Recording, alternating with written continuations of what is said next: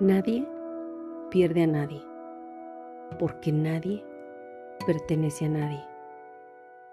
Esta es la experiencia real de la libertad y la lealtad de Paulo Coelho.